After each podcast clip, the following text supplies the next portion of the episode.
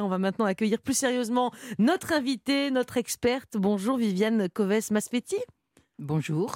Vous êtes psychiatre épidémiologiste et l'auteur du livre Être grand-mère aujourd'hui, paru chez Odile Jacob. Alors, on va commencer avec vous euh, par dresser peut-être le profil des, grand-mères d'aujourd'hui.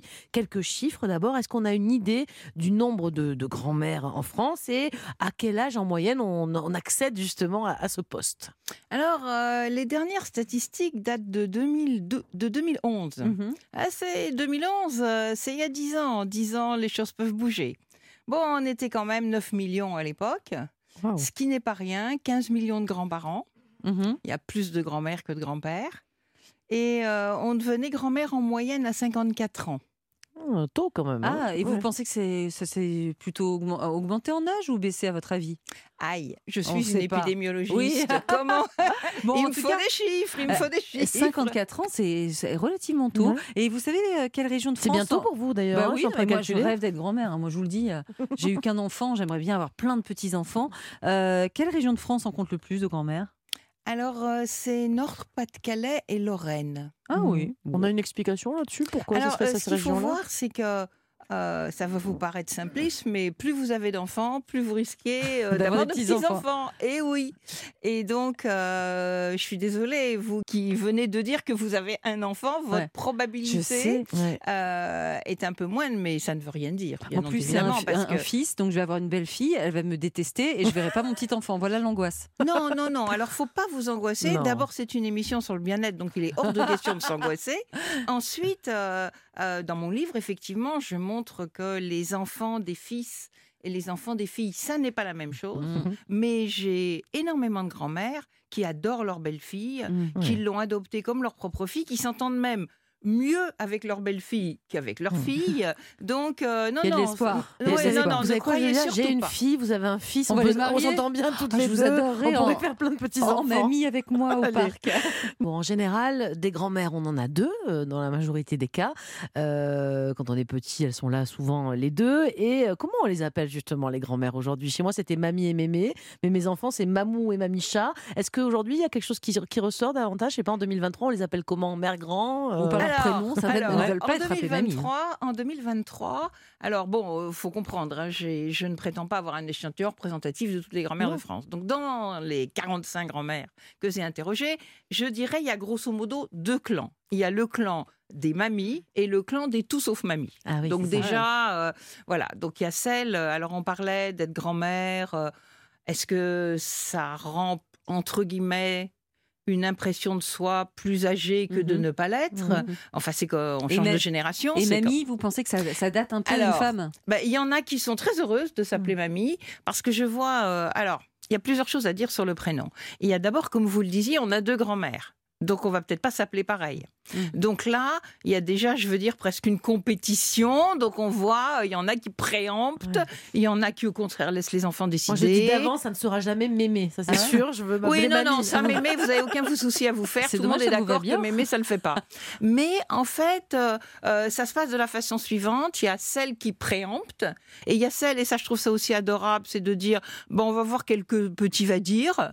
Et voilà. Alors après, évidemment, donc là, là, il y a les il y a les euh, mamies et donc dans les mamies il y a des déclinaisons alors ça peut être euh, mamichou mamina, euh, mamina. mamoun alors mamina c'est encore autre chose c'est-à-dire dans les mamies ça peut être avec le nom coller, le prénom.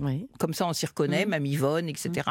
Après, il y a une grande vogue euh, des façons de dire euh, grand-mère dans des pays européens, on va dire la plupart du temps. Vous avez des exemples, par exemple? Voilà, alors il y a Mamina, il y a, y a, toute une série comme ça, que ce soit le nom grec, mmh. le nom italien, Nona en particulier. C'est un peu plus sexy? Mamina. Écoutez, en tout cas, ça fait partie des modes. Je vois aujourd'hui, voilà, beaucoup.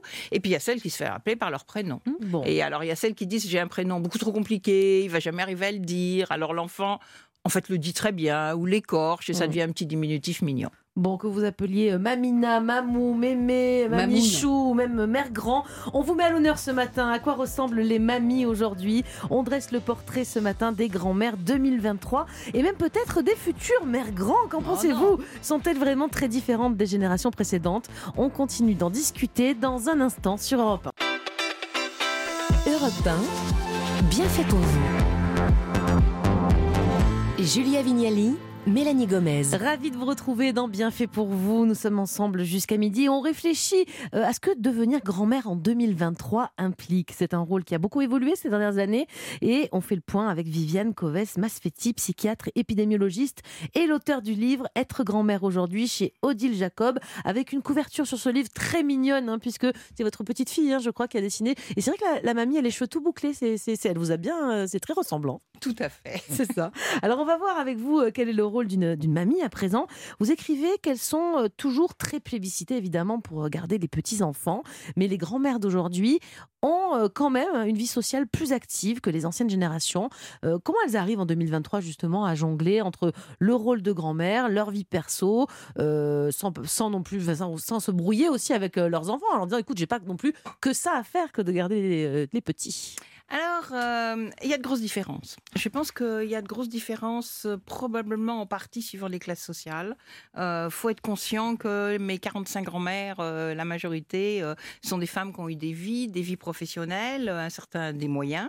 Mhm. Euh, donc elles sont d'accord pour s'en occuper, mais euh, en tous les cas, pratiquement toutes euh, veulent avoir leur vie. Certaines hésitent même à s'engager pour le mercredi parce que ben, ça revient vite. C'est très engageant le mercredi. Hein, voilà. Hein. Et mhm. donc, dans tous les cas, quand, par exemple, il y en a qui vont prendre leurs petits-enfants presque pendant toutes les vacances, les petites et les grandes, ce qui est mhm. beaucoup, mais faut qu'il y ait un plan B. C'est-à-dire, là où ça coince, c'est quand ça devient une obligation. Genre comme une nounou, une, hmm. nounou bis, ça, ça marche pas Ah, m'en parlez pas. Euh, Pourquoi euh, Il y, a une des grand-mères, par exemple, qui a demandé à sa petite fille, euh, bah, au fond, qu'est-ce que c'était qu'une grand-mère Et la hmm. petite fille a répondu, c'est comme une babysitter. Ah oui, c'est pas terrible ça. Ah bah voilà. Alors la petite fille a dit, bah c'est comme, hein, c'est pas ah. tout à fait une babysitter.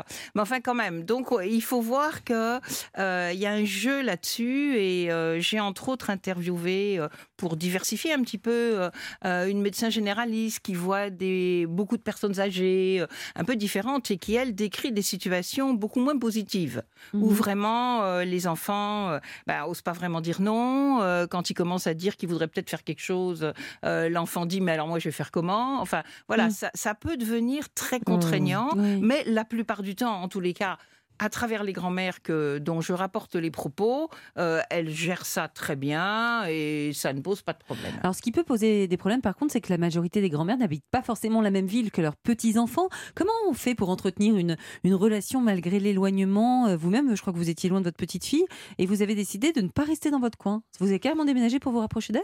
Non, non, hmm. j'ai pas déménagé pour me rapprocher d'elle. Ça, ça peut.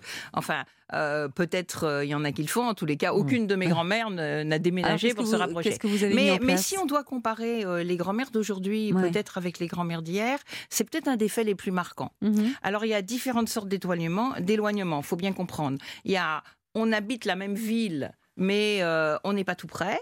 Après, il y a, on habite une autre ville. Mhm. Euh, j'ai une grand-mère, par exemple, qui a décidé que tous les mercredis, elle prendrait le TGV, oh. elle irait voir son petit. Bon, le petit était pas très très loin en TGV, mhm. mais quand même. Après, donc là, Bon, c'est un choix, pourquoi mm. pas. Et puis après, il y a les grands-mères qui habitent. Alors, il y a l'étranger proche et l'étranger loin. Il y a mm. des grands-mères euh, dont les petits-enfants habitent en Australie. Il y a des grands-mères, voilà. Et là, on fait comment le Skype? Alors, bah, c'est ce que j'ai appelé dans mon livre les grands-mères Skype. Et ce qui est très curieux, euh, c'est de voir à quel point en fait, des liens peuvent se créer ah à distance. J'ai été moi-même très étonnée. D'ailleurs, avec le Covid, finalement, euh, de facto, euh, mmh. euh, il y avait quand même un problème de contamination entre les grands-mères et les petits-enfants, donc ça s'est fait. J'étais très étonnée de voir, même avec des, des enfants très jeunes, mmh. de voir comment des grands-mères arrivaient à gérer et à s'inscrire dans la vie une véritable relation. Mais parfois c'est difficile et justement on a reçu une question d'une auditrice sur Facebook, c'est Elodie qui vit au Havre. Elle dit ma, ma grand-mère maternelle, paternelle pardon, vit à l'étranger. J'ai donc moins de liens avec elle et mon père m'oblige toujours à lui parler au téléphone ou par Skype. C'est parfois gênant car je n'ai rien à lui raconter. C'est pas toujours si simple non plus pour les petits enfants. Moi je vois bien mes enfants ils veulent pas prendre au téléphone. Quand il y a l'image ils veulent bien mais au téléphone ils ont ils ont pas envie de parler avec papy mamie au téléphone. À la limite les voir ça va. Alors, c'est euh, intéressant parce que justement, dans les craintes des grands-mères, c'est qu'on oblige l'enfant. Mm. Je veux dire, ça fait partie des choses qu'elles redoutent, mm. parce qu'évidemment, on a envie d'être, euh, d'avoir une relation, mm. euh, une bonne relation avec un enfant, nous, les parents. Et, un enfant qui est forcé à vous parler, euh, bah, bien évidemment, c'est un peu difficile d'avoir une relation de qualité de cette manière-là. Donc, je vous le dis, une des craintes des grands-mères dans les relations à distance, c'est qu'on oblige l'enfant. Et tout l'enjeu, je pense, c'est que l'enfant ait envie. Voilà, on arrête de répéter aux gosses, allez, par la mamie, mamie, Bon, d'accord. Oui, ça va Oui. À l'école Oui. et sinon, t'as quelque chose à me raconter Non. Enfin, je voudrais pas dire, mais quand on a les petits enfants chez soi et qui parlent à leurs parents, c'est pas euh, voilà, c'est pas non plus les Ce que je veux dire, c'est que rien ne vaut la vraie bah, relation de bah, visu. Et dites-moi, les méthodes d'éducation, c'est pas du tout les mêmes aujourd'hui qu'il y a 30 ou 40 ans. Il est pas rare hein, que des grands-mères euh, se mêlent de, des choix éducatifs des parents. Et l'une des choses qui peut agacer, c'est justement euh, la place exagérée que la jeune génération de parents donne aux enfants de nos jours des enfants qui font tout ce qu'ils veulent. Ça, ça peut agacer les grands-mères, non? La règle d'or des grands-mères, déjà, c'est en principe de ne rien dire. Euh, le, pour que ça se passe bien, on parle. Au fond, quel est le but euh, avec un petit enfant C'est qu'il y ait une bonne relation. Donc, si on commence à être conflit avec les parents, bah, l'enfant quelque part euh, est dans un conflit de loyauté. Bien sûr. et bien entendu, enfin, la grande majorité des cas, et tout à fait normalement, il va choisir ses parents. Hmm. Donc, il faut aménager. Il faut aménager. Est-ce que la grand-mère peut, peut signifier qu'elle n'est pas d'accord si l'enfant, par exemple, se tient très mal à table selon elle? Alors. Euh, j'ai vu euh, la plupart du temps, euh, la règle est la suivante, c'est la loi du sol. C'est-à-dire. c'est pas mal ça, moi je trouve. Hein. La, loi, du sol, c'est. Si t'es chez mamie, t'es chez moi, chez mamie, c'est mes règles. T'es chez tes parents. C'est d'autres règles. je trouve que c'est pas mal. Et hein. on comprend que les règles sont pas les mêmes. C'est pas mal parce que ça empêche le conflit de loyauté, ça.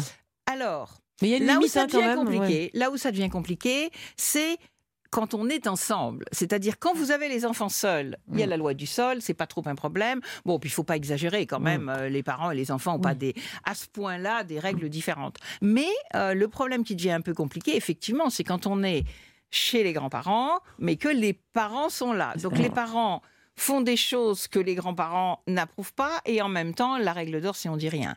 De l'autre côté, il y a également les grands-mères laxistes. Comment on explique que certaines mamies mais soient vraiment bien plus coulantes C'est même ralent parce que moi j'ai eu des parents sévères qui ne le sont pas, du tout avec mes enfants. Alors comment on peut expliquer ça? Alors, euh, l'expliquer, euh, ça devient compliqué, mais on peut avoir quelques. quelques... Alors, y a des... que c'est des grands-mères qui ont loupé leur rôle de mère elles se disent Ah euh, bah déjà, moi j'ai vu en tout cas les grands-mères qui ont, entre guillemets, loupé leur, leur rôle de mère c'est très très difficile de rattraper ça. Parce que ce qu'il faut voir, c'est que euh, la qualité de la relation des grands-parents avec les enfants dépend en grande partie de la qualité de leur propre relation avec leurs enfants. Mm. Donc là, s'il y a un grave conflit entre euh, une mère et sa euh, fille, une mère et sa fille, ça va être quand même compliqué de voir le petit enfant. D'autant plus que quand ils sont petits, les enfants faut les amener. Si on ne mm. les amène pas, on les voit pas. Après, nous ne sommes plus les mêmes euh, à 70 ans que nous étions euh, à 30-40 ans. Mmh. À 30-40 ans, on avait nos boulots, on avait, euh, on avait un certain nombre d'occupations, on était, beaucoup plus stressés. Et puis, on, ne fonctionne pas de la même façon à 40 ans qu'à 70. Mmh. Mmh. Alors après, il y a quand même ce que vous dites n'est pas tout à fait la même chose, qui est laisser faire n'importe quoi. Alors là, c'est aussi une autre question qui est un peu consumériste, c'est-à-dire, il ben, faut que les enfants aient envie de venir, donc on peut pas non plus être trop sévère. Donc, euh, il y en a qui pensent que bah, si elles veulent que euh, les enfants viennent, il ne faut pas être trop sévère. Parce que pour les parents, euh, moi je vois, j'ai des parents qui disent Ah bah avec nous, ils font tout ce qu'ils veulent. Alors les parents disent Ah bah maintenant, il va falloir les reprendre en main. Alors voilà, il y a le plus et le moins. Je pense un peu de reprise en main, ça va, mais il faut pas que ce soit n'importe quoi. Eh bien merci, vous ne bougez pas, on n'en a pas fini avec vous. Et surtout, on va encore compléter ce tableau que l'on est en train de dresser des mamies, des grands-mères d'aujourd'hui. Alors restez avec nous sur Europe 1. Europe bien fait pour vous. Mélanie Gomez et Julia Vignali. Soyez les bienvenus si vous nous rejoignez sur Europe 1. À quoi ressemblent les grands-mères en 2023 Alors, je ne veux pas dire physiquement, bien sûr, hein, quoi qu'elles s'entretiennent aujourd'hui, elles sont sportives souvent et, très en forme. On parle de leur rôle, de leur place de nos jours avec Viviane Coves Masfetti, psychiatre épidémiologiste et auteur du livre Être grand-mère aujourd'hui, paru chez Odile Jacob. Vous écrivez que les mamies ont aussi ce besoin de transmettre des choses, des valeurs, et notamment le goût pour la nature et les animaux. C'est pas facile, ça, hein, quand nos enfants passent la majorité de leur temps devant les écrans. Comment on s'y prend aujourd'hui? Ah, les écrans, ça, c'est un vrai sujet pour les grands-mères. Mm. Mm. Euh, parce que très curieusement, en tous les cas, dans les grands-mères dont, dont, on se parle, en fait, elles, de leur temps, c'était la télévision. Et euh, elles n'ont pas eu euh, cette question des téléphones portables, des écrans. Donc, je pense qu'elles sont moins raides que les parents, ah qui, eux, sont très inquiets. La, plupart des parents, en tous les cas, euh, dans les familles, moi, que j'ai interviewées. Il a euh, raison, hein, quand même. Euh, je veux dire, trouvent que les, écrans et les enfants, c'est quelque chose de terrible, que ça coupe la relation, que ça les enferme. Que et les grand-mères, elles elles pensent pas ça, les grand-mères ben, Les grand-mères sont, si vous voulez, elles sont beaucoup moins impliquées là-dedans parce que quand elles ont élevé leurs enfants, cette question se posait pas du tout. Donc elles disent aux gamins, allez, tu sors dehors, on va faire des cabanes et tout non, ça? Non, non, c'est pas ça. Mais je veux dire, je pense que les gamins arrivent, alors avec ou sans le fameux téléphone, avec des règles, n'y a pas droit plusieurs plus qu'une heure par jour, mmh. euh, l'écran c'est pas plus de deux heures par jour, ceci et cela. Mmh. Et très curieusement, alors elle, ce qu'elle voit, c'est déjà la fascination des petits enfants pour la télé, parce que plus personne n'a de télé, donc là ils sont scotchés devant la télé. Et euh, elles sont beaucoup moins angoissées que les parents. Je, ne veux pas dire qu'elles vont rêver que l'enfant passe son temps sur son téléphone, bien évidemment. Elles ont envie de lui faire faire des activités et qu'il se passe des choses, mais on va dire je les sens moins raides là-dessus. moi, je connais aussi des grands-mères aujourd'hui qui sont fascinées par Netflix et les tablettes et compagnie et qui dorment même avec. Euh, est-ce que ça existe encore aujourd'hui? Parce que nous, on a des souvenirs de nos grands-mères qui nous racontaient des histoires de l'ancien temps, ah même des, des grands-mères qui nous ont raconté la guerre. Et ça nous fascinait, nous enfants, quand euh, au bord du lit, justement, on entendait ces histoires d'antan. Les grands-mères d'aujourd'hui aussi, elles ont cette, ce souhait-là de transmettre des souvenirs bah, d'une autre époque, hein, malgré tout. Bien évidemment. Mm. Je ne vois pas pourquoi ils en seraient différemment. Euh, le problème pour elles, c'est que ça intéresse leurs petits-enfants. Euh, et euh, le, fait qu'ils soient soumis à beaucoup d'informations, très occupés. Un, des gros problèmes des grands-mères, c'est que les petits-enfants ont des emplois du temps invraisemblables. Il y, a, il, y en a, il y en a une qui me dit, bon, moi, je vais pas faire euh, une demi-heure de transport juste pour mon, aller emmener mon petit-enfant du piano au tennis. voilà. Donc, je pense que le problème est plus l'intérêt, c'est pas qu'elles n'ont pas envie de raconter, c'est que pour raconter, il faut quelqu'un qui a envie d'entendre. Alors, nous allons accueillir à présent par téléphone Monette. Bonjour Monette. Bonjour Julie, bonjour l'équipe. Vous êtes euh, grand-mère, euh, grand-mère de deux petits-enfants. On a parlé des règles hein, qui, pouvaient être différentes chez les parents et chez mamie. Chez vous, je crois que les enfants euh, ne font pas ce qu'ils veulent, notamment à table, il y a des règles à respecter. oui, c'est-à-dire que maintenant, bon, mes petits-enfants sont grands. la plus grande a 21 ans. J'en ai, cinq, enfin j'en ai deux de 100 vraiment, mais j'en ai trois rapportés, mais je les considère comme petits-enfants. Mhm. Bon bref, c'est-à-dire j'étais encore à la peut-être à la vieille. Euh, à la vieille école? Vieille école, c'est-à-dire euh, mettre la serviette, euh, bien manger, fourchette, couteau. Et alors, voilà. Vous êtes, ils respectent ou pas? Ouais, est-ce qu'ils respectent Ah si si si, si si si si si si, ils ont respecté quand ils venaient chez moi, il y a des faits, quand il fallait pas venir toucher les objets. Euh, pour aller à la piscine, il y avait des règles, ne pas mmh. rentrer mouillé dans la maison. Euh, voilà, donc ils ont, ils ont respecté. Et mes petits enfants sont, sont bien élevés, je pense. Voilà, ils ont accepté. Ils ont accepté. Bon, on peut dire que vous êtes une grand-mère, alors bon, un peu pas l'ancienne, mais en tout cas avec des règles qui sont respectées, une certaine autorité. Et à la fois, vous n'êtes pas une grand-mère qui reste non plus faire tout le temps que la popote à la maison. Vous êtes souvent en voyage. Je crois que vous allez sauter bientôt. Ça, on a halluciné c'est pour ça qu'on vous a pris. Vous allez bientôt sauter en parachute. Sérieusement, Monette, ce sont vos enfants qui vous poussent à ces folies? Pas du tout, pas du tout. C'est ma folie à moi parce que je suis un peu rock'n'roll. Je suis pas mamie. Euh, mamie calme, je suis, euh, j'adore le ciné, j'adore danser, j'adore voyager, j'adore euh, rire, enfin voilà. Donc voilà, très jeune dans ma tête. Et, mais, comment vous appellent vos, enfants? Bah, ils Vous appellent Mamie Monette ou Monette? Comment ils vous appellent? Non, Maminou. Oh, Maminou, c'est mignon. Maminou, voilà, et mon, mon mari, c'est Papichou. Oh, c'est trop mignon.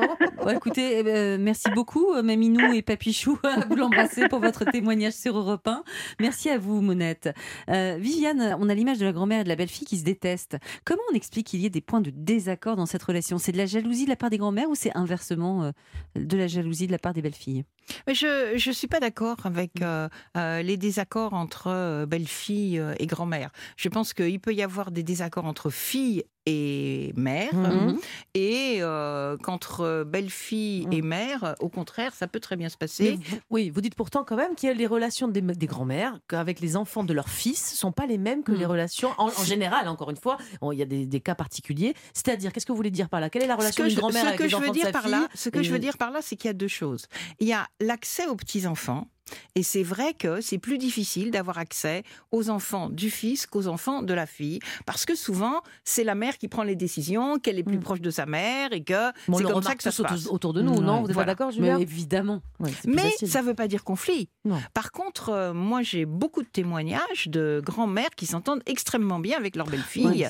et, et d'une certaine manière, on va dire, c'est presque plus facile mm. qu'avec sa propre fille, dans la mesure où c'est un peu plus éloigné et quelquefois, c'est plus facile. Et, et d'ailleurs, euh, je pense que c'est Monette tout à l'heure a commencé à évoquer justement ces familles recomposées, avec euh, quelquefois en plus des petits enfants. Elle a dit j'en ai trois plus de. Voilà. Qu'est-ce que vous en pensez? Est-ce que vous pensez que ces enfants, petits enfants rapportés, peuvent être euh, considérés, comme le dit Monette, vraiment comme des vrais petits enfants, quoi? Bien entendu, bien entendu, parce que il faut réaliser que la question du divorce, elle est omniprésente. Soit les grands-mères ont elles-mêmes divorcé, Mhm. soit les enfants divorcent. Euh, là, il y en a un sur deux. Donc mhm. euh, là, euh, voilà. Et il faut d'ailleurs comprendre que quand les enfants divorcent, pour les grands-mères, c'est affreux.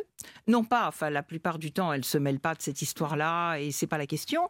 Mais les vacances deviennent divisées par deux, tout devient mmh. divisé par deux. Donc là, les enfants sont beaucoup plus vigilants sur le temps qu'ils passent mmh. avec leurs propres enfants. Et là, ça se décompte du temps de la grand-mère, qui, du temps où les enfants étaient en couple, euh, avaient toutes les vacances, mmh. alors que là, c'est divisé par deux. On ne pense pas, hein, mais le divorce effectivement de parents, ça peut être vraiment très dommageable pour les grands-parents. Mais pour revenir au, rapport entre euh, les grands-mères et ce que j'appelle les beaux petits enfants. Euh, il y a des tas de témoignages absolument magnifiques. Mhm. C'est des nouvelles relations, c'est différent. Les enfants, faut pas croire, euh, ils peuvent aimer beaucoup. Mais je crois que vous avez tout de même des témoignages qui disent on s'en occupe et c'est pas toujours pareil. C'est vrai, ça dépend des grands-mères. Euh, mhm. Alors ça dépend aussi de la proximité qu'elles ont avec leurs propres petits-enfants. Et leurs propres belles-filles ou beaux-fils aussi. Absolument. Autant d'histoires à raconter. Je crois qu'on fera une autre émission sur les grands-mères. Il y a trop de choses à dire. Volontiers. Et sur les papis aussi. Ah oui, on parlera des papis aussi. Eh bien, merci beaucoup Viviane d'avoir été notre invitée ce matin sur Europe d'avoir répondu à toutes nos questions. On a une meilleure idée du rôle de grand-mère aujourd'hui. C'était vraiment très intéressant. Merci encore. On change de thématique maintenant, Mélanie. Oui, à suivre, les bienfaiteurs du jour d'Europe 1 vont nous rejoindre. Amélie Escourou va nous prouver qu'on peut tous aider mm. les animaux d'une façon ou d'une autre sans forcément en adopter un. Et ensuite, on va faire un petit rappel des bonnes manières à la plage, une bonne préparation à l'été. Et ce sera signé Jérémy Combe. À tout de suite sur Europe 1.